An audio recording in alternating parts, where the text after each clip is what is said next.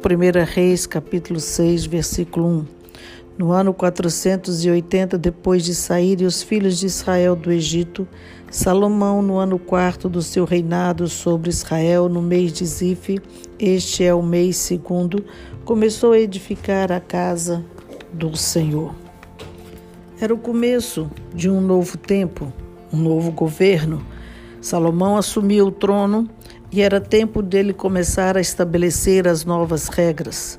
Sempre no começo é o tempo em que as rotas novas precisam ser bem claras e definidas para que todos saibam o caminho que deve andar, o caminho que deve seguir.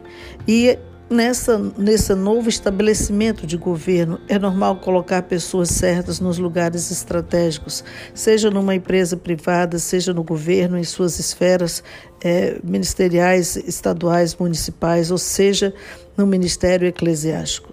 É normal também as resistências às oposições, porque o ser humano é muito resistente às mudanças, ao desconhecido, porque interiormente quer o controle, o domínio de tudo e quando não tem, se revolta, critica, é, provoca rebeliões e mas no fundo ele está demonstrando a insegurança do seu coração em relação ao fato daquilo que não controla, daquilo que não domina mais no ano quarto do seu reinado.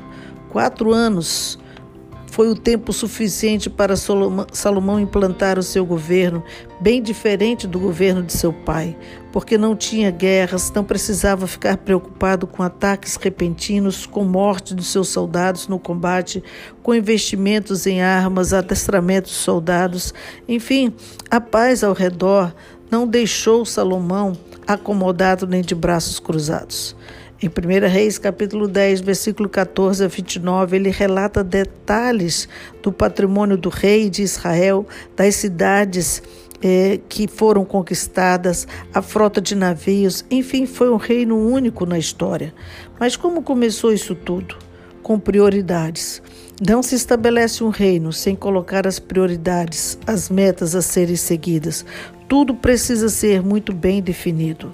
O número 4 significa vida, e no quarto ano, o governo de Salomão do governo Salomão ficou claro que teriam e que, o que teriam e o que eles queriam, a vida de Deus, o Senhor Deus controlando todas as coisas. Por isso Salomão começou a edificar a casa do Senhor. Não era qualquer coisa, não era um barraquinho ou uma puxadinha na tenda, não, era uma obra esmerada, cuidadosa. No verso 7 diz que edificava-se a casa com pedras já preparadas nas pedreiras, de, madeira, de maneira que nem martelo, nem machado, nem instrumento algum de ferro se ouviu na casa quando a edificava. E aqui eu paro para refletir junto com vocês nesta casa, a casa que estamos construindo para Deus. Sabemos que a intenção de Deus não era morar nos palácios suntuosos, mas no coração das pessoas. Mesmo sendo este o lugar, precisa ser construído. O coração do homem ele vem ao encontro de Jesus geralmente destruído pelo pecado, pelas frustrações, pelas feridas, pelas mágoas, pela angústia, pela dor, pelo abandono, pela rejeição. São muitos sentimentos tóxicos que destroem o ser humano ou destruiu até muitas pessoas. Precisa ser reconstruído em uma nova pessoa. Por isso, nesse verso 7 diz que as pedras utilizadas eram preparadas nas pedreiras. O que quer dizer isso? A consolidação, o discipulado é o lugar de lavrar as pedras, cortar os excessos, nivelar, deixá-las iguais, mesmo pensamento, mesma linguagem, mesmos valores morais, cívicos, familiares, espirituais. É no discipulado que o indivíduo tem acesso à verdade do reino, decide ser fiel, decide ser obediente aos princípios, decide ser e caminhar com Jesus. Essas pedras, depois de trabalhadas, elas são trazidas para compor as paredes do templo, se tornam colunas, sustento do templo. São o que nós chamamos de líderes, pastores, os orientadores de novos discípulos, que se tornam os lapidadores da nova pedra que está chegando. O que chama atenção nesse texto do verso 7 é que nem martelo, nem machado, nem instrumento algum de ferro se ouviu na casa quando a edificavam, o que nos mostra que o trabalho, o barulho das ferramentas não se ouvia no templo nem na casa porque estava em construção. Não havia então reclamação, murmuração, insubordinação, comentários maliciosos, doenças contagiosas, nem dos que trabalhavam, nem de quem estava sendo trabalhado, as pedras. Isto é objetivo, propósito. Quando estamos focados, determinados em cumprir a vontade de Deus, as marteladas não vão doer tanto. Os cortes nos excessos que são tirados de nossa vida não vai ficar sangrando, deixando sequelas esquizofrênicas. Pelo contrário, ficarão sim marcas, cicatrizes que vão contar a nossa história.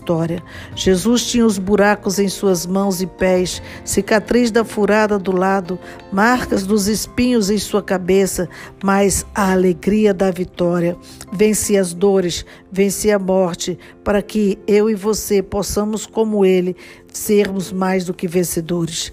Decida construir um templo novo para Deus, como Salomão fez. Ganhe almas, discipule. Se não sabe como fazer, faça o que ele também fez. Salomão fez parceria com outros reis para adquirir o um material que ele não tinha, como madeira do livro. Se junte ao seu líder, seja parceiro, dê o que você tem e sabe, e seus líderes farão a mesma coisa. Vão dar aquilo que você não tem e aquilo que você não sabe. O que importa é que estejamos todos trabalhando por um mesmo objetivo, o reino de Deus, construindo vidas de Deus nos corações dos homens. Deus abençoe nesta manhã.